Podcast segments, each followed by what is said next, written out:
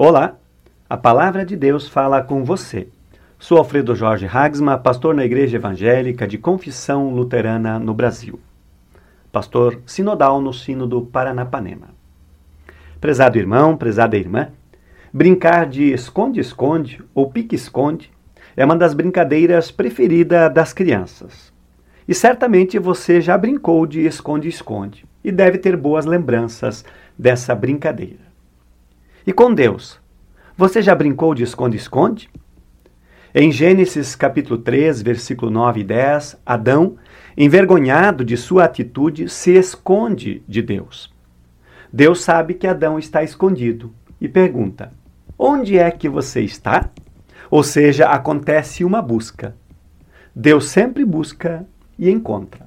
Na palavra das senhas diárias do Primeiro Testamento indicada para este dia, lemos: o Deus de Israel, que salva o seu povo, é um Deus que se esconde das pessoas. Profeta Isaías, capítulo 45, versículo 15.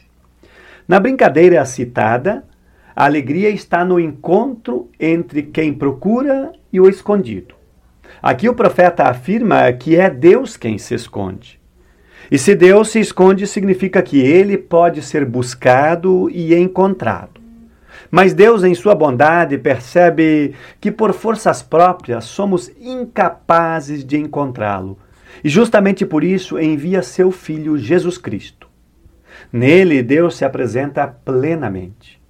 No encontro de Cristo com a humanidade se estabelece um relacionamento de confiança, onde nada mais permanece escondido.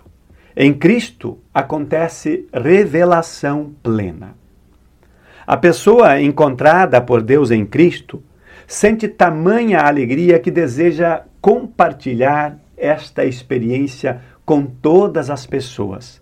Enfim, deseja que todas tenham a experiência do encontro. A partir do encontro, passamos a experimentar o que a palavra do Novo Testamento afirma para este dia. E agora, que a glória seja dada a Deus, o qual, por meio do seu poder, age em nós. Pode fazer muito mais do que nós pedimos ou até pensamos.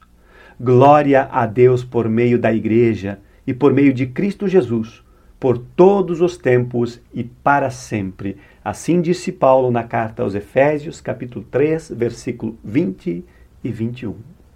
Oremos. Obrigado, Deus querido, por nos encontrar em Cristo. Como pessoas resgatadas, queremos viver em alegria, testemunhando de Ti e sobre Ti ao mundo. Que o Teu Santo Espírito nos ajude a testemunharmos com convicção. Por Cristo Jesus. Amém.